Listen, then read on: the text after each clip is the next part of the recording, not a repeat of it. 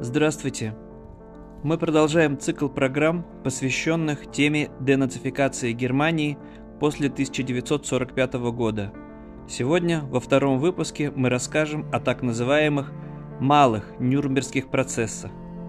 Программа подготовлена изданием «Спектр». В Советском Союзе все хорошо знали о Нюрнбергском процессе, на котором были осуждены главные нацистские преступники и целые организации Третьего Рейха – но очень мало кто знал о так называемых малых Нюрнбергских процессах. Почему? А просто потому, что Советский Союз отказался от участия в этих судебных заседаниях, ограничившись преследованием преступников, нацистских преступников, которые оказались в руках советской власти. А вот американская оккупационная администрация не ограничилась тем, что были осуждены главные преступники и планомерно занялась преследованием тех, без участия которых преступления нацизма были бы невозможны. Суды, если можно так выразиться, были тематическими. Отдельно проходили суды над Айнзац-командами, то есть спецподразделениями нацистской армии, которая занималась уничтожением мирных жителей, уничтожением евреев на оккупированных территориях, проводила акции возмездия и другие откровенные военные преступления. Кроме того, подвергли судебному преследованию лидеры промышленности, то есть крупного бизнеса. В первую очередь, конечно же, те, кто занимался производством оружия или те, кто использовал труд заключенных, по сути, рабов на своих предприятиях. Еще один процесс состоялся над, как это ни странно, врачами, а на самом деле над преступниками, которые проводили страшные эксперименты над живыми людьми в интересах Третьего Рейха. Всего состоялось 12 малых, или как иногда их называют, последующих Нюрнбергских процессов. Пожалуй, самым необычным был суд над бывшими судьями, когда люди в мантиях сами оказались на скамье подсудимых. Это выглядело немного странно, ведь они не отдавали приказов о расстрелах, они не проводили экспериментов над людьми, никого не убивали, а действовали просто в рамках закона. Но, как выяснилось, исполнение преступных законов – это тоже преступление. Процесс над судьями, над нацистскими судьями, вскрыл преступную сущность гитлеровского правосудия, когда высшим законом было объявлено слово фюрера Адольфа Гитлера – Правда, главный нацистский судья, любимчик Адольфа Гитлера, Роланд Фрейслер, до Нюрнберга не дожил. Он погиб незадолго до окончания войны во время бомбежки. А вот пособники Фрейслера были осуждены. Правда, обошлось без смертных приговоров. Еще один человек покончил с собой во время заключения, а четверо бывших нацистских судей были приговорены к пожизненному заключению. Еще шестеро сели на сроки от 5 до 10 лет. Как неудивительно, еще четверых нацистских судей в Нюрнберге оправдали. Надо добавить, что гитлеровские судьи умело воспользовались разницей между судом тоталитарного и демократического государства. В частности, любопытна судьба Эрнста Лауца, главного обвинителя при так называемой «народной» судебной палате – в 1947 году его осудили за беззаконие, творимое при Гитлере, на 10 лет тюрьмы, но уже в 1951 году освободили за хорошее поведение. А в 1952 году Лауц добился через суд государственной пенсии, положенной бывшему генеральному прокурору страны. Подробнее о малых нюрнбергских процессах можно прочитать в издании «Спектр», а мы сегодня расскажем о том, что не попала в этот материал.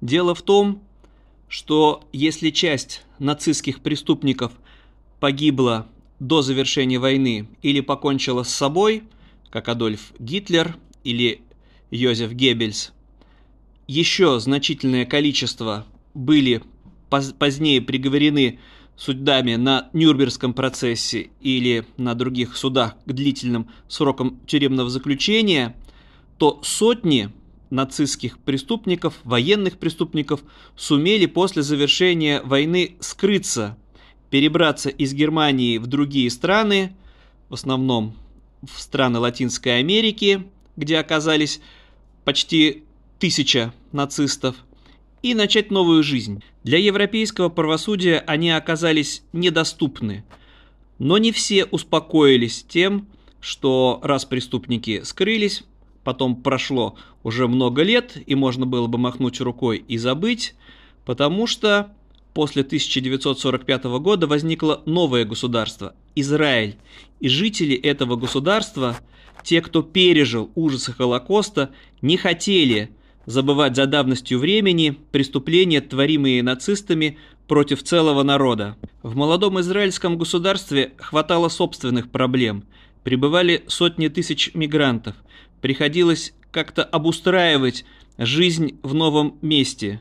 Кроме того, продолжались практически без конца столкновения с соседними арабскими государствами и соседними арабскими территориями.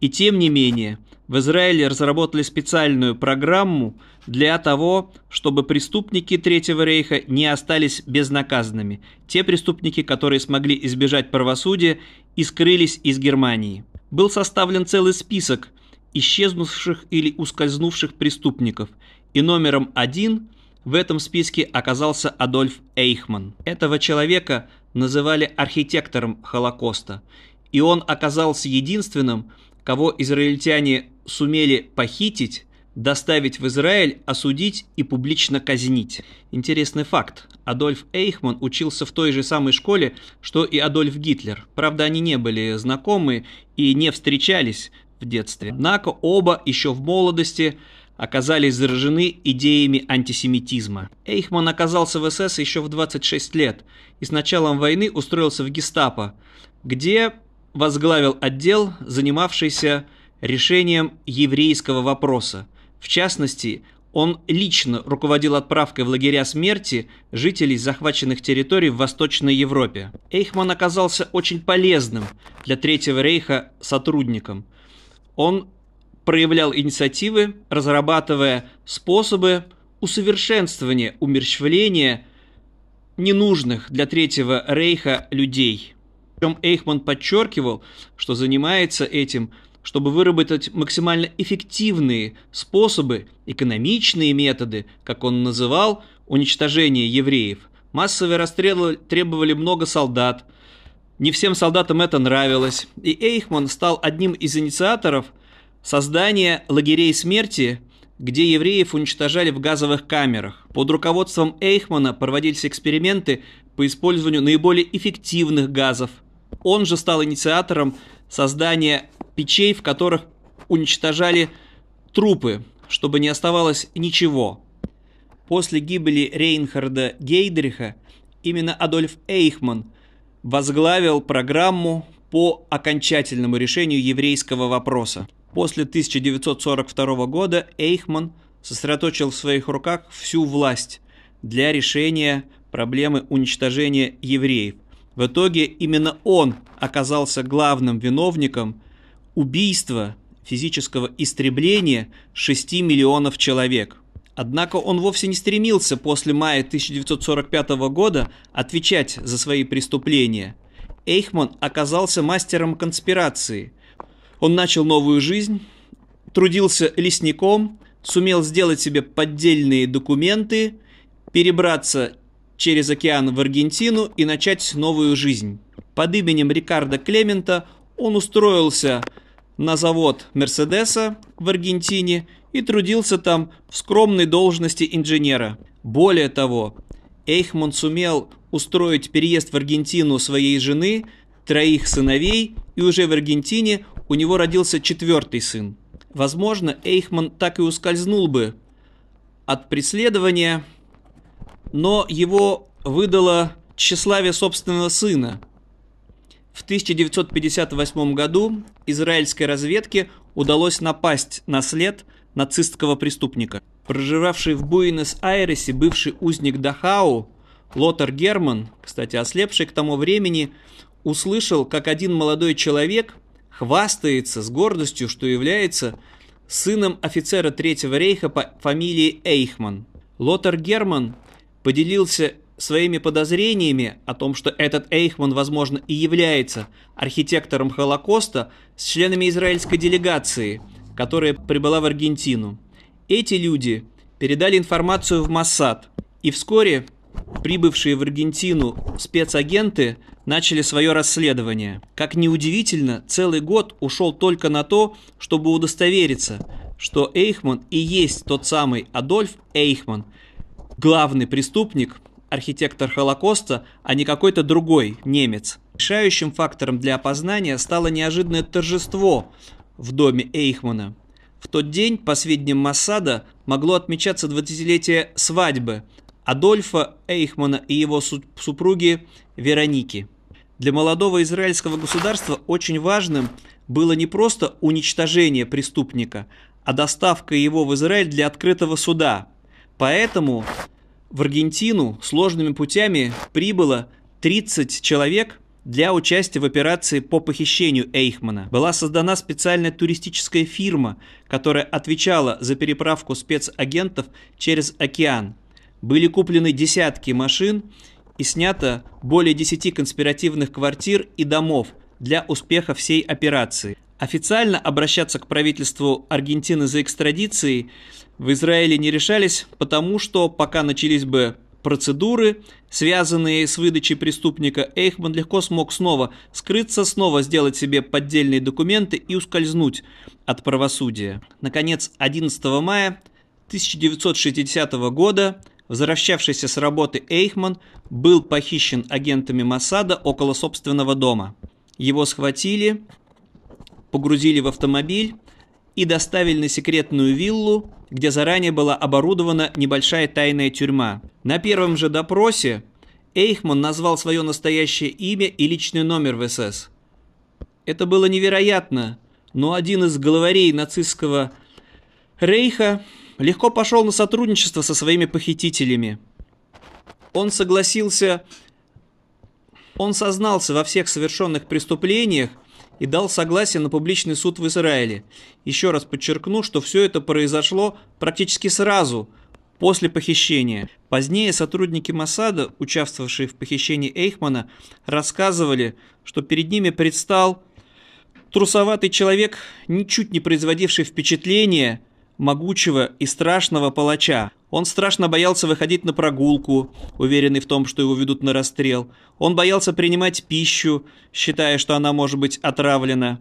Более того, израильтяне предусмотрели врача, который должен был ежедневно удостовериваться в том, что Эйхман чувствует себя хорошо. Наконец, была подготовлена операция по переправке Эйхмана в Израиль. Причем это тоже была секретная, хорошо продуманная операция, так как после пропажи Эйхмана сотни других бывших нацистов, находившихся в Аргентине, развернули активные поиски своего соратника. Израильтяне изготовили поддельные документы удивительным образом, парадоксальным образом – признав Эйхмана, точнее не признав, а выдав ему документы, что он является израильским летчиком, в нужный день привезли его в аэропорт, накачали наркотиками и объяснили сотрудникам пограничной службы Аргентины, что этот человек просто накануне попал в аварию, плохо себя чувствует, вот его документы, но ничего страшного, мы его спокойно отвезем на родину в Израиль. И аргентинские пограничники поверили. Вскоре Эйхман оказался в Иерусалиме. Допросы бывшего нацистского преступника в Израиле продолжались несколько месяцев. Все протоколы заняли 3564 страницы. На этих допросах Эйхман не только дал подробнейшие показания о том, как именно проходило решение, окончательное решение еврейского вопроса, но и пытался оправдать себя. Эйхман объяснял, что просто выполнял приказы высшего руководства – что он просто был очень исполнительным и трудолюбивым, не более того. Но, впрочем, подобным образом пытались себя оправдать многие другие нацистские преступники на суде в Нюрнберге. Суд над Эйхманом начался в апреле 1961 года в Иерусалиме. Процесс затянулся на 8 месяцев. В итоге нациста признали виновным по всем 15 пунктам обвинения, в том числе в преступлениях против еврейского народа и в преступлениях против человечества. В своем, в своем последнем слове Эйхман вновь пытался убедить суд, что он не чудовище, каким его изображают, а лишь человек, который очень хорошо делал свою работу. Ну ничего страшного, просто эта работа была такая. Надо было убивать других людей. В итоге Эйхман был приговорен к смертной казни. Его повесили, затем тело сожгли, а прах выбросили в море. Кстати, казнь Эйхмана стала последней в истории государства Израиль. С тех пор в этой стране не вынесли ни одного смертного приговора. Эйхман оказался самым известным, но далеко не единственным нацистским преступником, которого покарали израильские спецслужбы.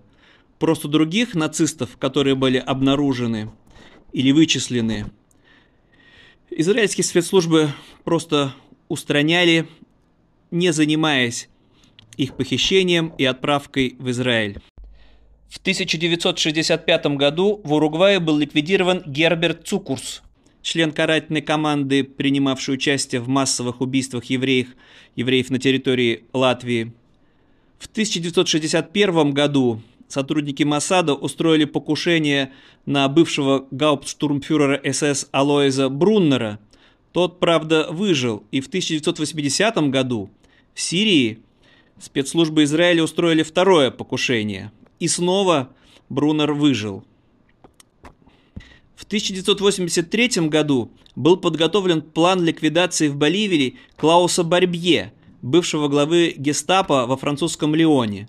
Но буквально накануне операции тот был задержан и выдан Франции, где его приговорили к пожизненному заключению.